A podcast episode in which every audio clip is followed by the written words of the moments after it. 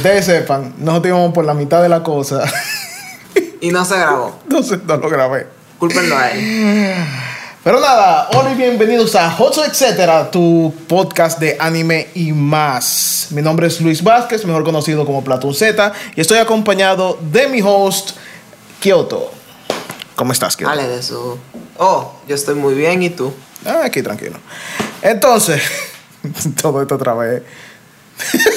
Nada, la pregunta, porque vamos a hacer. Ok, eh, básicamente teníamos tiempo que queríamos hacer eso, principalmente yo, pero yo, a- a- a- Kioto también quería hacerlo. Eh, básicamente, tenemos tiempo queriendo hablar sobre los temas de Japón, de anime, cultura y todo por medio, El té está incluido. porque hay muchas cosas que la gente son ignorantes acerca de- del anime, hay muchas cosas que la gente no sabe, mal juzga, eh, etcétera, etcétera, etcétera, sobre la cultura japonesa y queríamos compartirlo más en un ambiente más, más casual. Sí, más informal, más, más, más chill. Exacto, porque eh, hay muchas cosas que, que la gente no sabe. Entonces, para dar como no- nuestro punto de vista sobre, sobre esto y, y a ver si hay un par de gente que, que uno le instruyen un poco. Sí. Y eventualmente vamos a traer invitados Ujú. que nos van a acompañar en algunos temas. Y a ustedes les va a gustar bastante porque van a ver muchísimas cosas como lo que es la cultura de Japón, lo que es eh, Gunpla, Mecha, Magical Girls, T, de vez en cuando sobre vivir saludable. Eso sí que lo voy a hacer yo, pero... eh.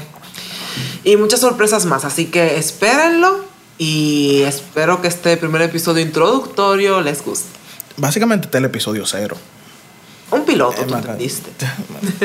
Eh, básicamente lo que queremos en este episodio es darle una idea de quiénes somos, qué nos gusta, de dónde venimos, para que todas las opiniones se te tengan como un poco de contexto de, de lo que ha sido nuestra vida en, en- en el anime. Y bueno, yo quiero comenzar contigo. Eh, ¿Cuáles fueron tus comienzos en el anime? Eh, de, de dónde, qué, qué fue lo primero que tuviste, qué fue lo que te fue interesando, tu camino del anime, por decirlo así. Bueno, otra vez me introduzco. eh, me llamo Ale, mejor conocida como Kyoto, de, todos los grupos. De escritura de fanfic, de mecha, cosplay, té, etc. Em, para la mayoría que no lo sabe, que yo casi no me gusta decirlo mucho, em, tengo 25 años y no se me. Pero bueno. Eh, mi introducción al anime. Am, yo nací en el 92, por ende muchas series eh, que han visto mis padres, no sé si mis abuelos, pero el detalle es que mi primer anime fue Sailor Moon. La mayoría aquí en República Dominicana eh, lo ha visto cuando pequeño, independientemente de si usted es hembra o varón, a usted le gustaba sus transformaciones bonitas. A mí no me lo niegue. Am, me empezó también a gustar la cultura asiática gracias a mi padre, ya que mi padre por su trabajo viaja a muchísimos países del mundo y de vez en cuando ah, jugábamos y eso y él a veces hablaba sobre, sobre cosas de, de, de serie de animadas del pasado y eso y yo como que, oh, ¿qué es eso? A medida que fueron trayendo más anime a República Dominicana mediante eh, México, o sea, gracias a México, parte de lo que es el anime doblado llegó a Latinoamérica, a los demás países. Entonces, digamos que la República Dominicana ha sido un chin bendecido con eso. Y bueno, el bloque del 11, que era Dragon Ball Z, Sakura Card Captors, Los Caballeros del Zodíaco, eh, Rama y Medio, todo eso. ¿Tú sabes lo que es llegar del colegio, comer, reposar un chin, hacer tus tareas y tirarte eso de las dos y media a la hora de consuelo para tener que poder ver el bloque de anime, empezando por Rama y Medio? En verdad, eso era un chin de trote para un niño en ese tiempo, pero nosotros no le, no prestábamos mucha atención. Eh, soy de una familia grande, por ende, cuando éramos más chiquitos, éramos cuatro primos de 11. Y veíamos todos esos, todas esas series y cuando se acababan lo que nos poníamos era hablar acerca de, ah, mira que Goku hizo esto, ah, mira que cuando es que Shaoran se le va a confesar a Sakura. Y que si yo, que si yo cuánto, o sea, eran mucho, o sea, eran como los foros de, de antes, o sea, like, wow. Sí, pre-internet. Pre-internet, porque en ese tiempo no, no existía el internet. O sea, el internet llegó aquí a eso de finales de los 90, casi 2000, o más o menos por ahí. Por lo menos más eh, asequible para todo el mundo. Sí, uy, era un lío esperar que mi mamá terminara de utilizar el teléfono para poder utilizar internet. Uy, Dialog, qué horrible. eh, siguiendo con mi camino del anime, bueno, eh, también me llegué a tener cable, ¿verdad? Mi papá consiguió cable para que él y mami vieran cosas diferentes. En el caso de mis hermanos y yo, principalmente yo, eh, había muchos canales que nunca había visto y me gustaban más que los canales locales, como es el caso de Fox Kids, que luego pasó a Jetix y luego a Disney XD, Cartoon Network.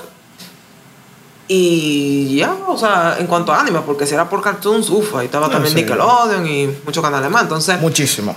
Ah, bueno, estaba Locomotion, que luego pasó a Animats y luego a Sony Spin. Supuestamente Animats va a regresar, yo no estoy segura de eso, pero eh, suerte para ellos. Y fue inmensa la cantidad de animes que yo pude ver de Cartoon Network, eh, Gundam Wing, Inuyasha, Super, Super Campeones, eh, Corrector Yui, Super Dolly Kachan, One Piece, lo llegaron a dar una vez, eh, Cyborg 009, la versión 2001, um, Sakura Wars, sí, eso lo daban bien tarde, pero... Yo nunca llegué a ver Sakura Wars. Yo sí, siempre lo daban después de One Piece. Y... One Piece yo nunca lo vi en TV tampoco. Y bueno, de Animax, uy, si yo empiezo a hablar, no termino ah, ahora, pero la mayoría. La cartera de Animax era grande. Exacto. Entonces, con eso yo pude hablar, digamos que con mis compañeros de, colegio, que casi no eran muchos los fanáticos del anime. Yo, si acaso, llegué a tener dos o tres amigos que siempre nos reuníamos en el centro de informática para hablar, nada más de anime, así como que. Ok, pasa el tiempo. Luego, entre mi hermano y yo, cuando tuvimos, digamos, un, internet eh, decente, empezamos lo que fue la descarga de anime, porque en ese tiempo no había eh, forma de tu ver anime de manera legal. Por ende, en el tiempo de MC Anime, los animes que nos interesaban, nosotros los bajábamos y los veíamos.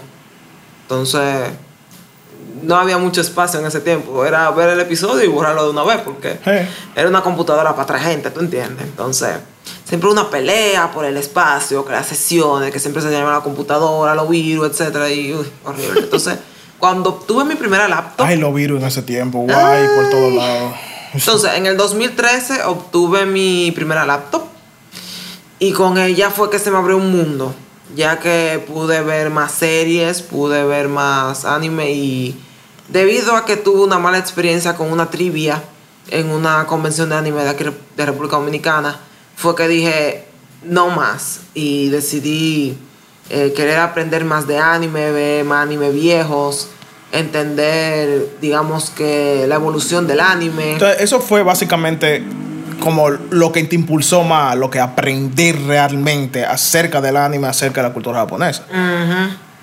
Bueno, de la cultura japonesa ya yo sabía desde hace mucho tiempo con los documentales de NHK que daban en el Canal 4. Mm. Pero en cuanto a lo que anime, anime, fue a partir del 2013. Y, ok, los géneros que me gustaban en ese tiempo era, digamos que la mayoría de lo que estaban viendo era Naruto, Bleach, One Piece. Pero ¿qué pasa? Debido a que perdí una apuesta en el 2013, me forzaron a ver un mecha que fue Gundam 00. Y en el caso de las Yusha, que fue con Claudio, me, tuve que tirar Gao Gaigar. Y te marcó de por vida. Y me marcó de por vida. Ya después de eso quise ver las otras. Entonces por ahí se fue el asunto. Y quise ver más mecha, quise ver todas las Gundam, todas las Yusha. Y lo que apareciera. Entonces por eso es que Mecha es hasta ahora eh, el género que más me gusta. Si tiran uno, yo trato de darle la oportunidad. También aprendí mucho sobre los estudios de anime, los diferentes animadores, los diferentes directores, eh, los sellos, los actores de voz a través del tiempo y muchísimas cosas. De verdad, eh, me ha beneficiado eh, lo que he hecho en cuanto a la investigación del anime. Otra cosa es que me gusta leer la wiki en japonés. Aprendí japonés a partir del 2008 y no he conseguido mi certificado, tengo que acabarlo. Pero gracias a eso puedo entender bien la wiki en japonés, que eh, algunas veces cuando lo traducen a inglés se olvidan algunos detalles y por ende puedo buscar más información detallada. No solo detalles, hay pedazos totalmente que faltan muchas veces. Ujú, Entonces a veces siento que los editores eh, de inglés son un poco vagosos, que simplemente no entienden lo suficiente. Es que imagínate, es como es algo que todo el mundo puede editar. Es como que ah, yo tengo tiempo para editar esto. Y después lo otro, de que yo tengo tiempo para editar esto otro, pero dejaron algo de por medio y se olvidó. Ujú. Peor Entonces, ¿qué pasa? Lo de que me gustan las Magical Girls fue a partir del 2015, cuando decidí ver por completo Sailor Moon en japonés. O sea, con la llegada de Sailor Moon Crystal, eh, decidí ver la serie del 92 eh, entera en japonés para entender. Entonces, luego me enteré que el anime en latino y el anime en japonés son totalmente diferentes. Mm, Eso es un capítulo de la Ay, diferencia. Es un capítulo de la diferencia, oigan, horrible. O sea, los gringos se encargaron de editar y de censurar muchísimas cosas. ¡Wow! Ah. O sea, yo me he visto mucho anime en latino que ahora lo estoy mudando a, eh, a ver la versión japonesa y en verdad es un cambio totalmente diferente. Y entonces,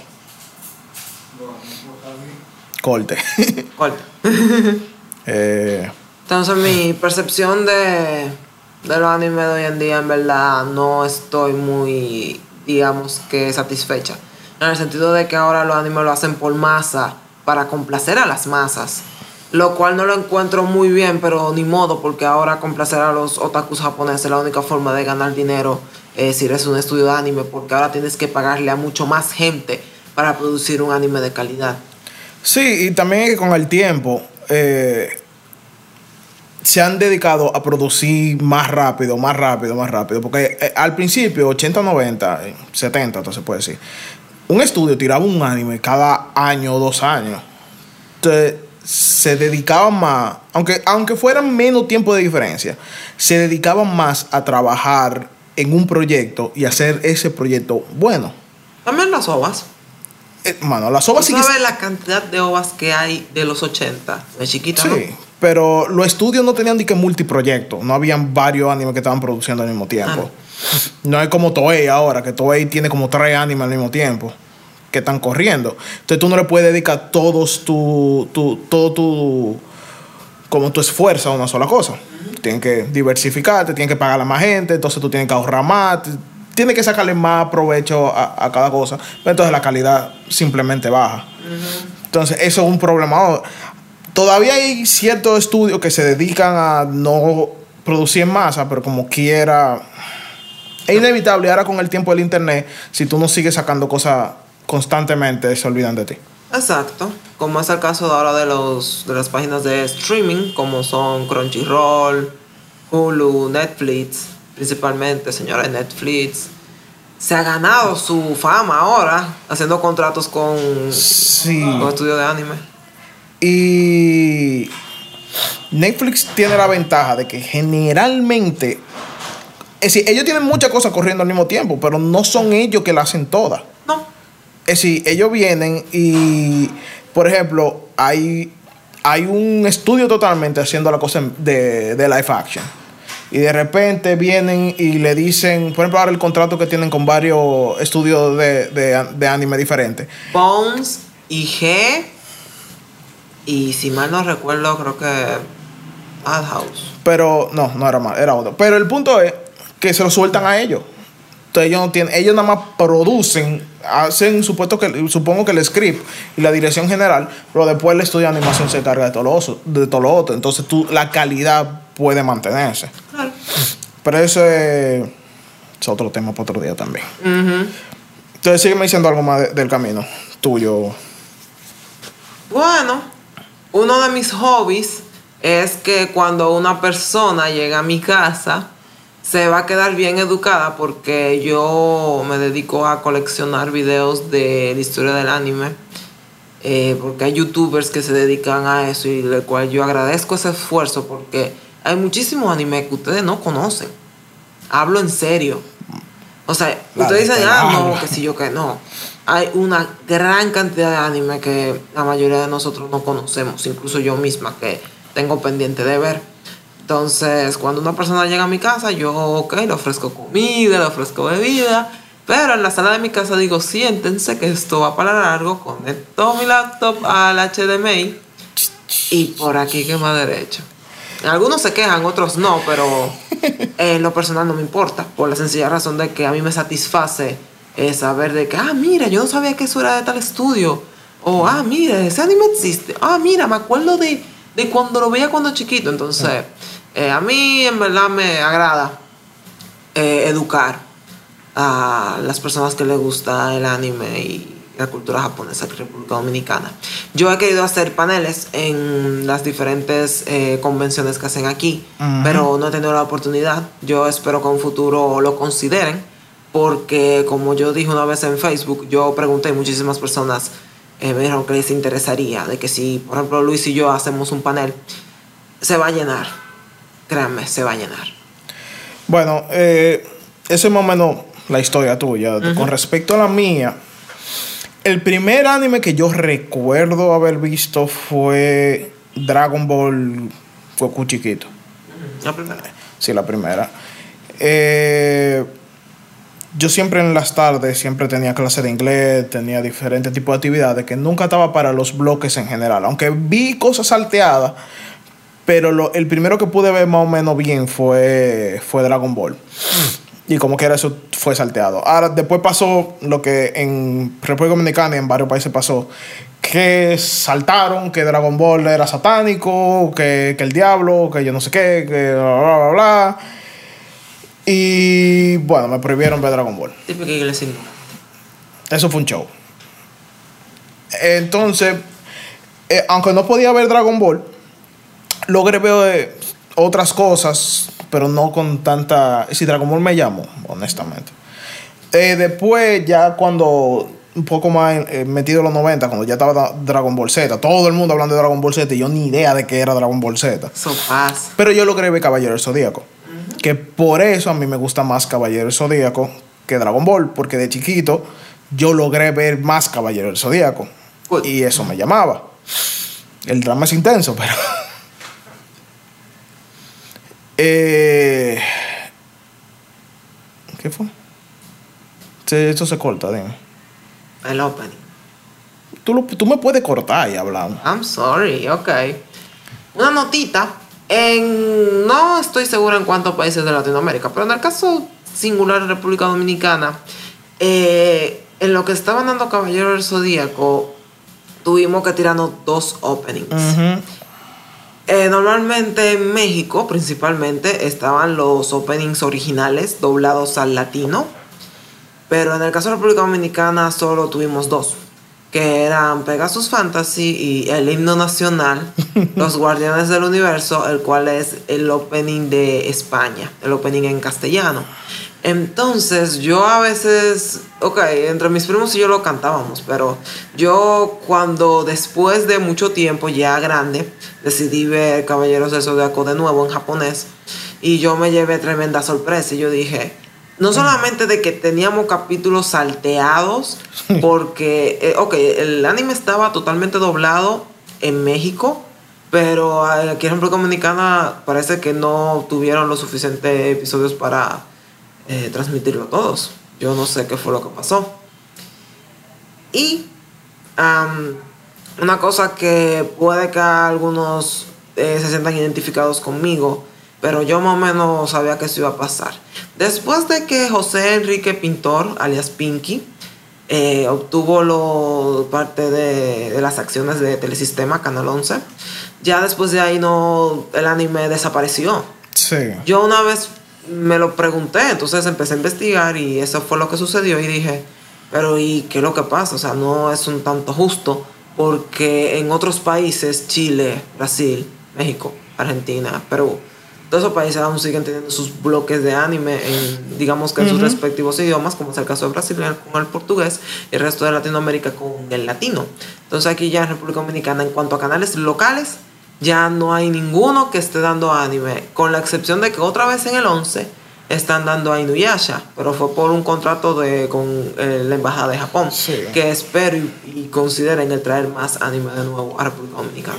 Sí, entonces, eh, bueno, Caballero Zodíaco conmigo. Después, yo llegué a ver cosas que dieron en esa misma época: Sakura Card Captor, eh, Corrector Yui y así, pero muy salteado. Después de, de Caballero, yo creo que lo más que yo vi fue Sakura Card Captor. Pero bueno, después yo tuve un salto en cuanto a anime. Yo dejé. ese mi dedicación fue que, eh, ver más WB Kids, que era eh, Warner Brothers. En la mañana, los sábados, daban un bloque que era WB Kids. Que ahí fue donde yo encontré a Power Rangers. Yo. Ahí dieron Mega Man Anti-Warrior. Dieron eh, Pokémon. Pokémon puedo decir que ese fue un anime que, lo- que, que lo vi. Cosas. Yu-Gi-Oh. Ah, y Yu-Gi-Oh! Sí, esos fueron mis mi, mi dos ah, eh, aficiones después de, de eso. Fue Pokémon y Yu-Gi-Oh! Totalmente. Y Power Rangers, yo me tiré la mayoría de los Power Rangers hasta lo. ¿Cómo es que se llama? Lo, lo de la ma- lo mágico. Mystic Force. Dice, ay, yo dije, no sigo con esto. Bueno, en mi caso fue no en WB, pero sí en, en Jetix. Mm. Ahí estaban dando todas las Power Rangers dobladas al latino. Y yo solamente llegué hasta Dino Thunder. Sí, porque yo el- solamente el- llegué el- ahí. Y era por, la Por- sencilla razón de que Tommy estaba ahí. sí, Ya, to- todo, pues. todo el mundo vio eso porque todo. Entonces, porque yo digo que yo llegué a Power Rangers hasta ahí, pero yo lo vi en WB Kids en inglés porque simplemente estaban más avanzados que Jetix.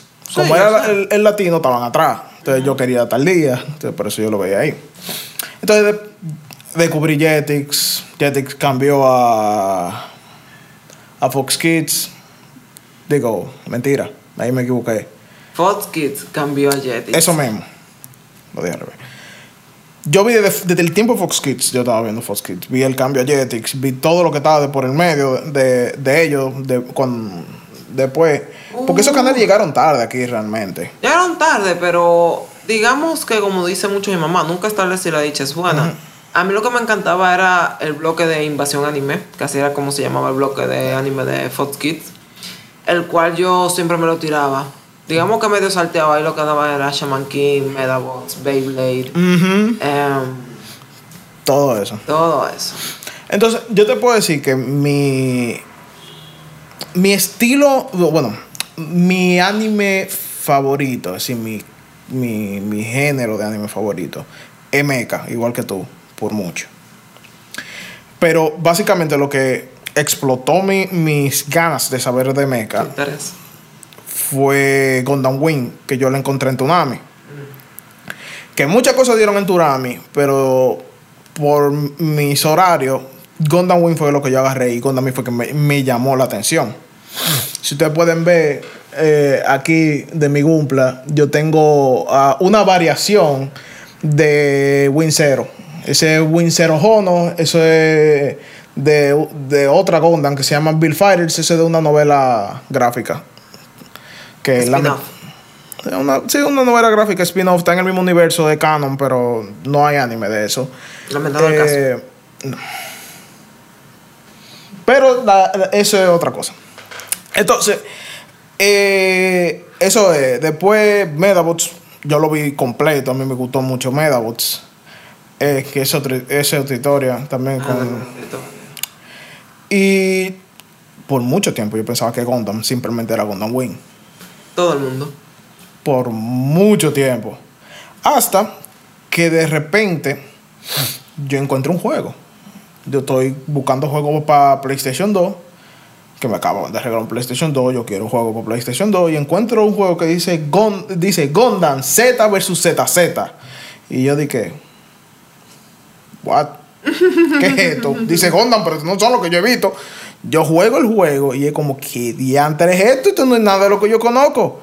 Básicamente, eh, el juego es 0079, Z y ZZ. La historia completa con diferentes cosas que tú puedes hacer, pero básicamente se, te dice eso. Yo estaba en el área, pero eso me dio la gana de saber más que era Gundam. Pero yo no encontraba prácticamente nada de que me era Gundam y se me, y ¿En se me olvidó. Estoy terminando el colegio.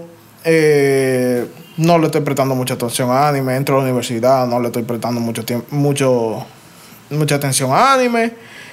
Eh, y hay un amigo mío, estamos cogiendo clases juntos, que me dice, mira, hay un grupo de gente que nos estamos juntando a jugar en, en un cibercafé que hay atrás de la universidad. Wow, los cibercafés. Exacto.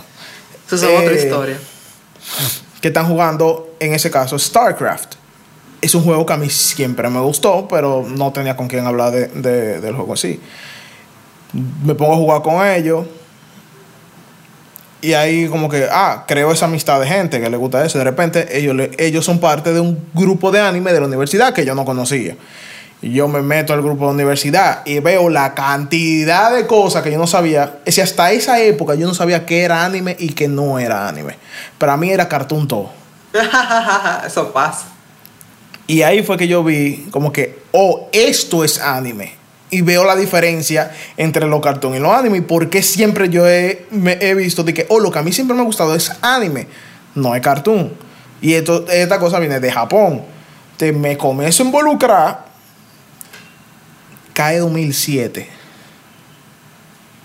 La- ese es el año dorado para los fans de. Literal.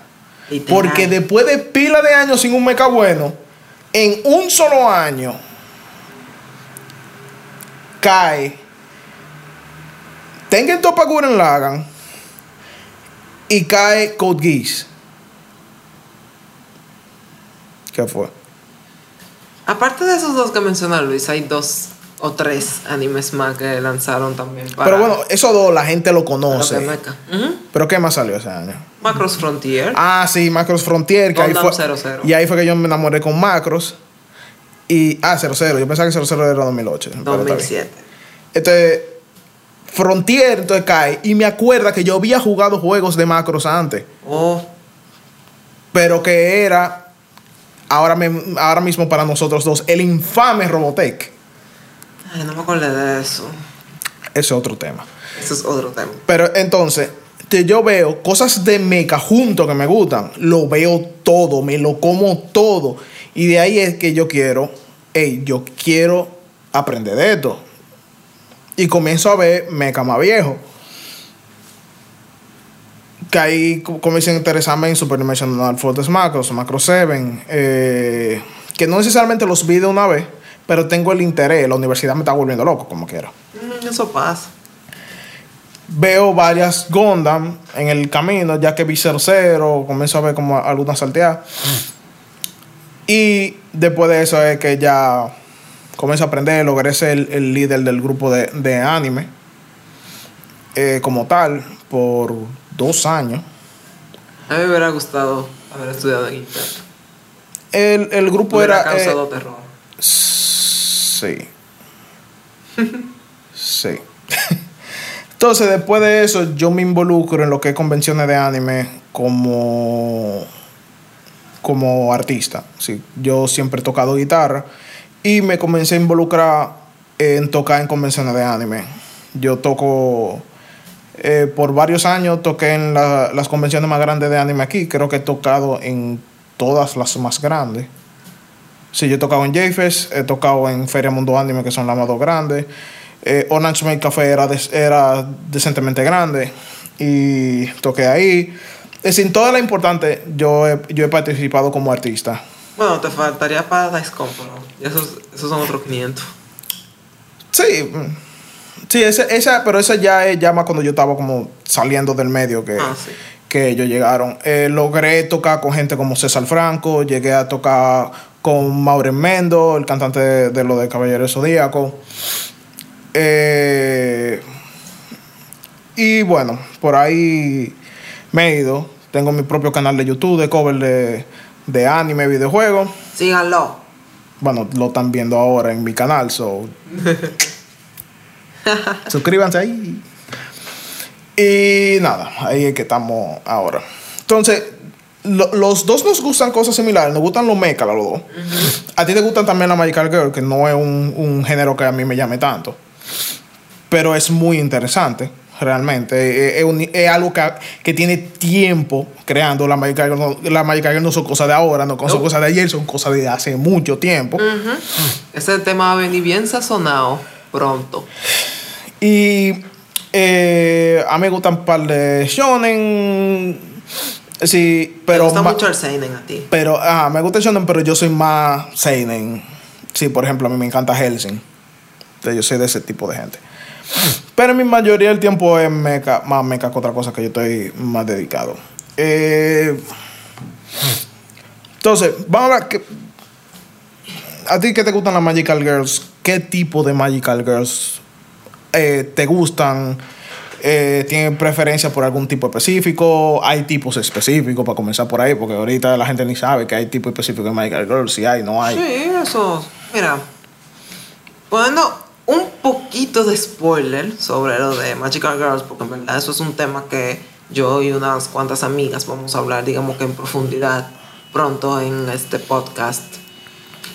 Am, es fácil y complicado al mismo tiempo. Fácil porque digamos que hay un- una cantidad un tanto numerada de Magical Girls que hay, o Mahou Shoujo en Japón, que hay algunas son buenas, otras no son tan buenas. Pero en mi preferencia personal, a mí me gustan las que las que no tienen interés amoroso. Me explico.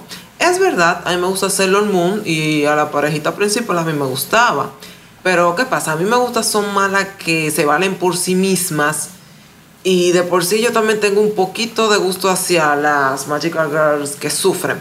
¿Por qué? Porque mediante el sufrimiento se logra superarse y se vuelve sumamente OP, como es el caso de Madoka. Sí, a ti que te gusta Madoka. Y también soy muy fan de la, de la saga Pretty Cure o Precure de, de Toei, que es ahora mismo la máquina de dinero. Pero ¿qué pasa? Eh, últimamente se han ido desviando un poco de, de la forma en que ellos han hecho la franquicia.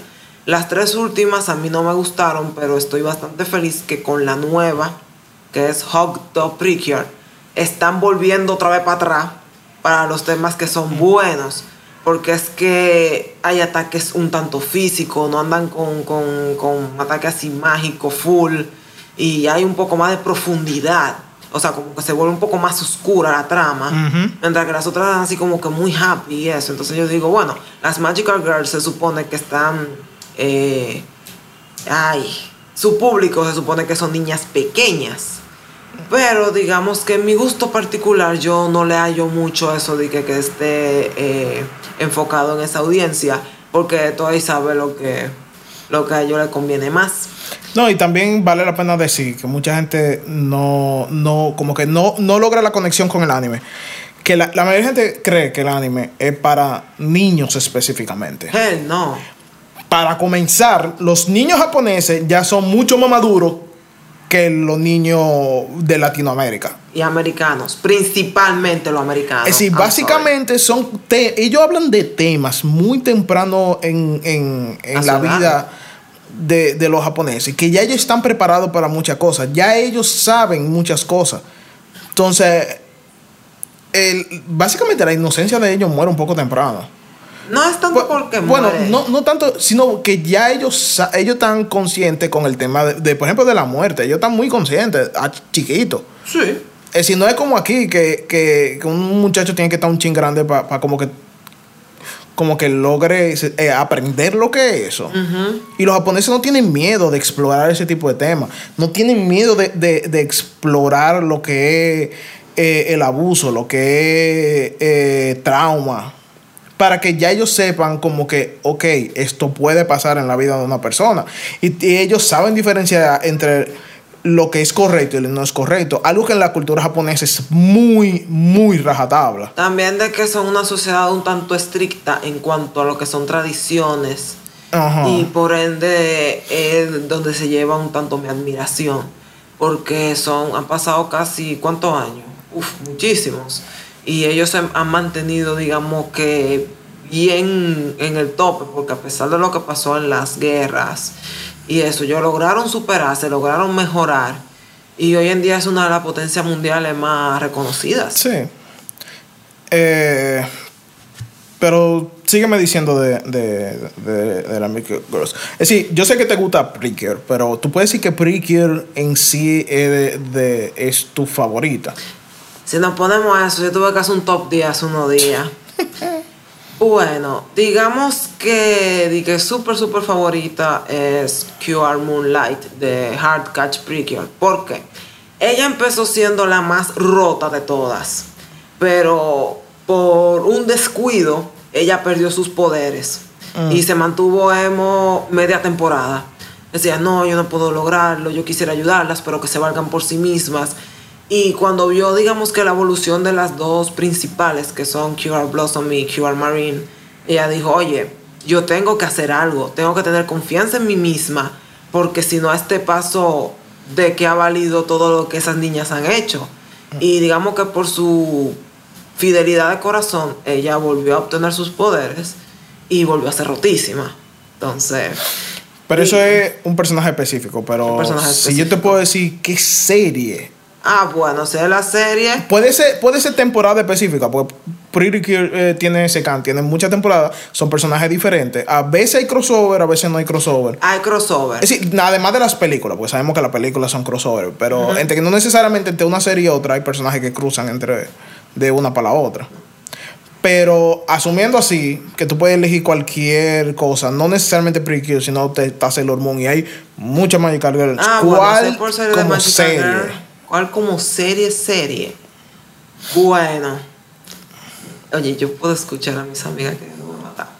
De Magical Girl, la que me gusta, digamos que más que todas, puede sonar un tanto weird, o sea, raro, pero es Revolutionary Girl Utena. Mm. La razón es un tanto sencilla. Es verdad que es y no es Magical Girl al mismo tiempo, pero es que toma unos temas un tanto profundos, a diferencia de las demás. Porque, ok, eh, Sailor Moon llega a su lado, que está un tanto eh, dark y profundo y eso, pero luego todo vuelve a ser un tanto eh, repetitivo. Y eso a muchos, digamos que no nos gusta, porque por ejemplo en mi caso a mí me gusta más el manga y me gusta Crystal. La serie del 92, ok, infancia, pero concha, son 200 episodios con un regalo de relleno un tanto innecesario, en mi opinión. Sí, la serie de los 90 no necesariamente es lo más fiel que hay al manga. No, Toei tiene su mala fama por eso. Entonces, en el caso de Utena, el manga y el anime y la película, las tres son totalmente diferentes. Tú eliges tu final favorito. Literal. Para confundir a todo el mundo. Para confundir a todo el mundo. Y quitando los temas como es el caso de Shoujo Ai, que en el caso es, digamos que relaciones entre dos chicas, Ah. es más como muchísimos eh, temas eh, abstractos que se toman. Como por ejemplo de que, de que la que pareciera de será secuestrada todo este tiempo los estaba manipulando a todos. y era por la sencilla razón de que ella tiene una especie de comportamiento, eh, un comportamiento psicológico un tanto traumado, pero es por, por la forma en que la sociedad la trataba. Entonces, la única persona con la que ella confiaba era su hermano y solamente su hermano. Ella no dejaba que otra persona entrara en su vida.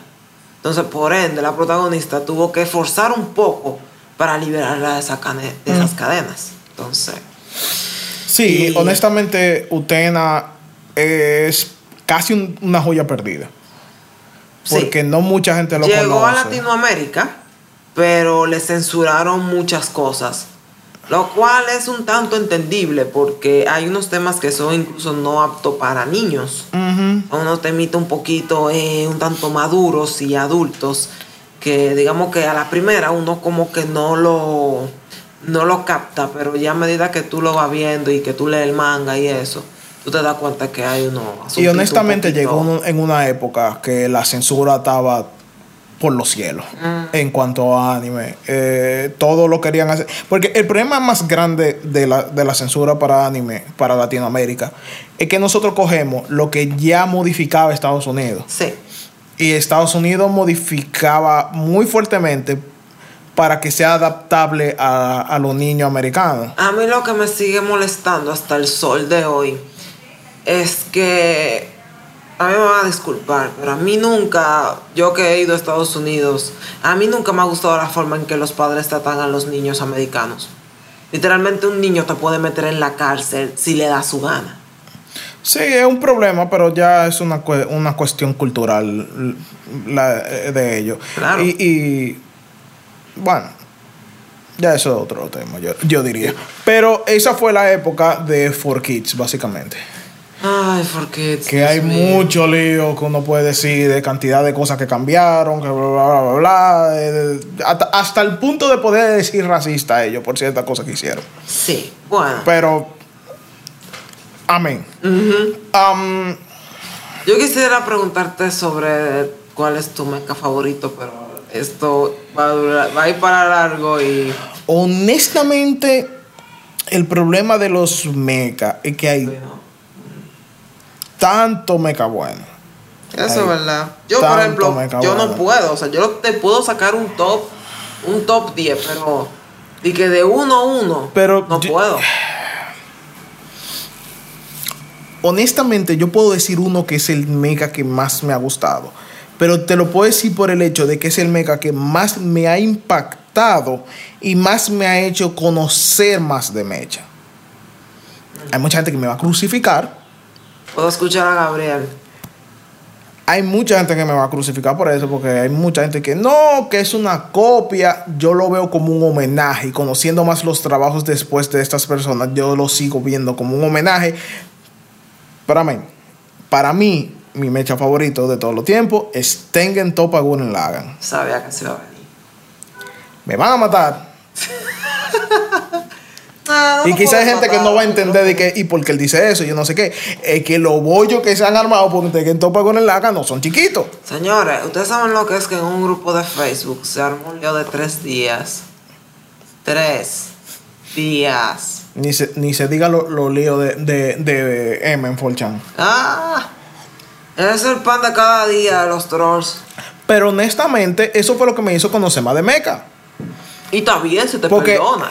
Porque eso me hizo conocer más de Messenger, me hizo conocer más de Get el Robo, me hizo conocer más de Macros y por ahí, por ahí, por ahí. Además que Macros Frontier salió ahí, yo amé Macros Frontier, me dio, me dio con, con ver todo lo de Macros, vi eh, 00, que me hizo ver todo lo de Gondam. Pero fue Tengen Top el primero que yo vi. Por eso, por ver Tengen Top vi lo otro. Bien eso. Y honestamente, a mí me encanta las cosas que son ridículamente por los cielos. Y eso es, eso es Tengen Toppa. Y por decirlo así, eso es las personas que trabajaron en Tengen Toppa, que ahora son Studio Trigger. Ellos exagerar todo al máximo posible. Pero se han ganado su fama porque con Kill la Kill, Little Witch Academia. Exacto.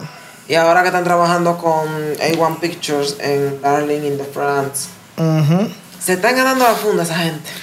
Luluco, Inferno Cop, Ninja Slayer. Ninja Slayer. Y ya, Intensifies. Sí. si ustedes comienzan a, a- poner juntos todos los trabajos que como que ah, ah, ah. Pero sí. Eh, pero de- a mí me encanta lo que hay macros también. A mí la idea de macros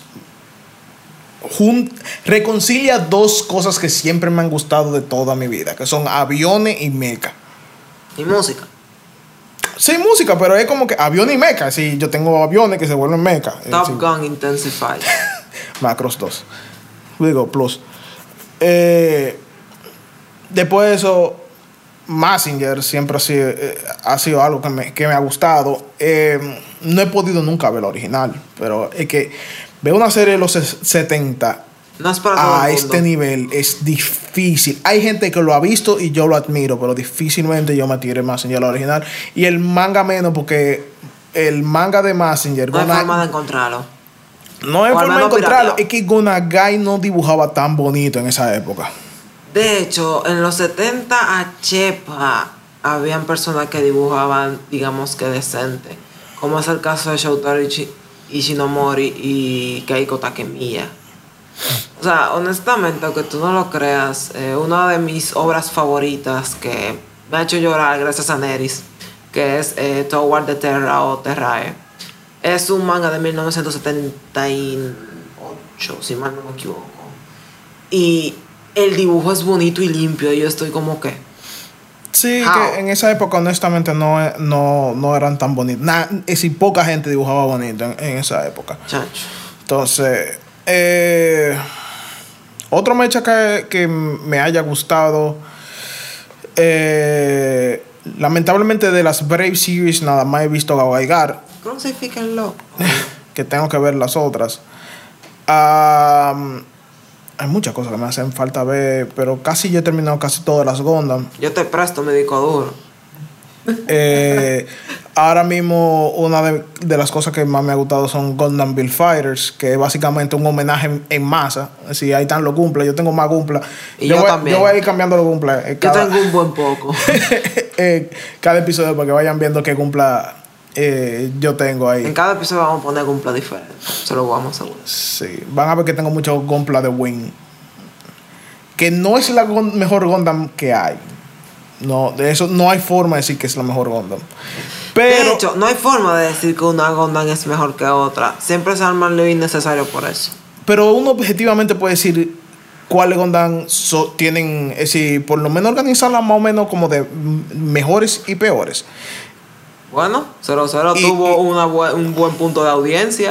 Sí, pero te lo digo porque Wing, honestamente, cuando tú te tires la historia de Wing ahora, Wing no es tan No tan guau como. como No, hay mucho hoyo. Hay mucho hoyo en la historia, mucho Ah. hoyo. Mucho hoyo que el manga arregla, honestamente. El manga es Glory of the Losers. Que, man, esos son de la, de la, de- esa es la única Gonda. Bueno, hay otra Gonda que yo puedo decir lo mismo. Pero es la, eh, eh, de la única dos Gondam que yo dice que merecen un remake para arreglarlas. Es la única que necesita arreglarse, honestamente. Sea por eso. ¿Cuántos otros trabajos de Sunrise necesitan ese empujón? Pero la otra que yo digo que, que tiene que hacer un, tiene que haber un remake es 00, pero digo 00 no, sete- 0079, pero es para ponerla al día. Porque Bueno. merece, merece un remake, honestamente. Bueno, como tú has visto en los rumores, eh, Es posible que es pase uno, posible que pase y más por el camino que está tomando de Origin. Ujú. Que So- casi está, está ya metiéndose en. Ya eh, casi, no es que ya casi, es que ya está. Sí, ya está metido. Pero Gundam siempre me ha gustado. Yo, yo siempre he sido un poco más de. Tengo más inclinación a Real. Es decir, hay dos. Dos variantes. lo- lo- hay dos variantes de, de los mecha. Están los Real Robot y están los Super Robot. Real Robot son aquellos que todo está basado en ciencia posible. Es decir, Gundam es ciencia posible. Es decir, es un poco. Hay más uno Gundam más que otro. Macros de ciencia posible. Macros es, es ciencia posible. Tú tienes una ciencia sólida detrás de todo lo que es la tecnología. A veces prestando de teoría que son media locas y tomándose ciertas libertades, pero no es fuera. Si esas teorías se comprueban, son cosas que se pueden lograr con ese tipo de Bueno, teoría. como en el caso de 00, que dicen que para el 2025, 2050, van, eh, Japón está en planes de hacer un elevador orbital. Sí, lo del. Si eso sucede, bueno, llamen a Celestial Being. Exacto. Y lo que es UC, que es la línea temporal principal de todas Century. todas la- las partículas que, que, que, que existen para que los mechas se muevan, Minovsky. el Laminovsky, son basados en, en reacciones nucleares. Entonces, como que tiene, tiene un trasfondo posible. Mientras que los super robos es m- magia y quién sabe cómo rayo. Digamos que una forma de tecnología absurda, pero con un poquito de lógica. No necesariamente absurda. Hay algunos que sí son absurdos. Dígase Tengen Topa. Que estamos ya mezclando. Básicamente Tengen Topa mezcla mucho lo que es eh, como que poderes tipo shonen metido en un mecha. Sí, pero. Porque los poderes salen Ok. de lo que ustedes, ustedes saben. Mientras que hay mechas que son más como aterrizados. Es decir, Messenger es más aterrizado. Se inventaron una partícula de casa del diantre pero es una partícula que tiene un reactor y todo funciona después de ahí mecánicamente como normal. Bueno, menos el metal de que está hecho Messenger, que es un metal, yo, de- yo no sé de dónde. bueno, es- eh, está ahí, al- eh, a Alloy Z. Le pusieron un nombre para ponerlo bonito, con, con Messenger Z. Pero que la partícula es ficticia totalmente, pero después de ahí la- todo lo que está creado encima es posible, pero la partícula es, es cosa. Eh, a ver, hay alguien, ah, podemos tener un- hay alguien que está en el medio, que no sea tan aderezado como Messenger, pero no tan exagerado como tenga en Topa. ¿Quién podemos decir que está en el medio? Ahora mismo no supiera decirte, siéndote totalmente sincera. Ya para cuando hablemos más a fondo de Mecha, ahí ya yo voy a tener lo Bueno, suficiente. podemos decir que Evangelion es medio en el medio. Eh, Evangelion es, es, en serio, es algo aparte y hay que traer a Oscar de paso. Oye, esos son de esos temas que hay que hablarlos tranquilamente con una taza de café. Porque no, no, ese tema, créeme, eso va para después. Em, una cosa también de lo que se va a hablar en este podcast son eh, la comida asiática. Luis y yo y mucha gente de nuestros amigos son muy fans de la comida asiática en general. O sea, mi inclinación está más por la japonesa, pero también le doy oportunidad a otras, eh, otras cosas, como es el caso de la comida coreana. Y en algún momento de la vida voy a probar la comida tailandesa, que hasta ahora creo que Yao es la única que la tiene. Sí. Pero si no estamos limitados a anime. No, sino también algunos temitas eh, interesantes, curiosidades. Sí, hay mucho, porque es que queremos es como que la gente coja más, Y yo medio forzado. aprenda más de lo que es cultura japonesa en general. Medio forzado, también voy a forzar el té. Ustedes deben aprender de té. La cultura del té. Té en serio, o sea. No, es que Yo soy muy fan del té. Todo empezó porque mi mamá me regaló un- una bolsita. De té verde. Ya después de ahí dije. té, porque antes, cuando a mí me mencionaban té, yo me quedaba como que. ¿eh? ¿Qué? qué? No, y que what? mucha gente no sabe de la cantidad de cosas que se pueden hacer con el té. Exacto. Porque todo el mundo cree que el té es simplemente o la taza caliente con té o el polvo que tú le echas a un agua fría para hacer un té frío. No, no lo recomiendo, señores. Eso es azúcar. Exacto.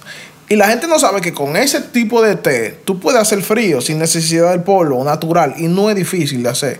También de nuestras recomendaciones sobre marcas de té, con una receta de té frío o té caliente, algún remedio por si alguna persona está medio enfermita. Sí, la cantidad de cosas de, de, de cosas positivas que tiene el té de, de, de salud principalmente. Y que tú puedes, sí, tú puedes sustituir todo lo que es jugo y refresco por té. Claro. Porque tú puedes hacer tu Porque jarra de té se, de se puede frío. hacer hasta té frío burbujeante. Simplemente tienes que buscar agua de soda y ya. Exacto, exacto, exacto. Tú no tienes que irte tan mal. Y son baratos. La mejor parte es que, bueno, eso varía según el sitio, pero gran parte de los té buenos eh, se pueden conseguir a un precio bastante módico, bastante eh, barato. Y recientemente, ya poniendo un pequeño paréntesis, recientemente Luis y yo encontramos un sitio que creí, yo creía que no había té y dije, oh, yo quisiera ver cómo es eso. Y cuando veo, wow, todas estas marcas de té yo nada más la he visto en Amazon. Resulta que están en una tiendita que todo este tiempo yo es porque no le he prestado atención, que es el caso de la orgánica en Acrópolis. Eh, si quieren verlo, ustedes siéntense en la libertad. El que vive en República Dominicana. El que vive en República Dominicana, obvio. Ya las personas eh, de los países, de los demás países de Latinoamérica y el mundo que nos están escuchando, eh, si quieren compartir o quieren eh, dar algún dato, incluso hasta subir una foto de, de, de té o algo por el estilo, eh, lo pueden hacer saber. Ah, otra cosa, eh, las personas que ah, no me conocen por o sea, que me conocen por Facebook, pero no por Instagram. Mi Instagram personal es Kyoto, rayita abajo, Zandrie, con X. Y mi Instagram de reviews es Kyotos Reviews. Ahí básicamente yo lo que doy es una reseña de los lugares que he ido, pero principalmente son de las cosas que yo he comido y de recomendar los lugares a donde Ujú. Eh, otra cosa que yo, yo sé que vamos a estar hablando eventualmente en el podcast son figuras, como esta que yo tengo aquí de, de Goku, vamos a hablar de Gumpla. Y bueno, yo creo que cuando hablemos de té, vamos a hablar de bebida y vamos a hablar de café eventualmente. Cuando Sí, café, té, hasta- hasta romo, señora, vamos a ver comida- cómo, cómo está ahí que yo tengo esa botella de, de, de Kirin y Chiván. Vamos a hablar un chin de, de Ah, lo que cerveza muy buena. de cerveza eh, japonesa y, y asiática. Sí, Así o sea, no solamente que no muy un solo tema, por, por ende el nombre del... Pero claro, cualquier cosa, cualquier tema que ustedes quieran recomendar, cualquier tema que ustedes quisieran que nosotros hablemos un poco, Nos lo hacen saber. tírenlo ahí en los comentarios y, y nosotros vamos a ver. Y, y, y bueno, yo creo que, que por un primer episodio Está bien. estamos bien. Eh, ya ustedes saben. Aquí en los comentarios escriban ustedes cuál fue su camino del anime, qué les gusta, eh, qué género le atrae. Y, y no, no, compartan eso con sus amigos, suscríbanse, dejen un like por ahí. Y todas nuestras redes sociales van a estar eh, abajo en los comentarios. Comentario. Y nada, nos vemos en un próximo capítulo. Bye bye.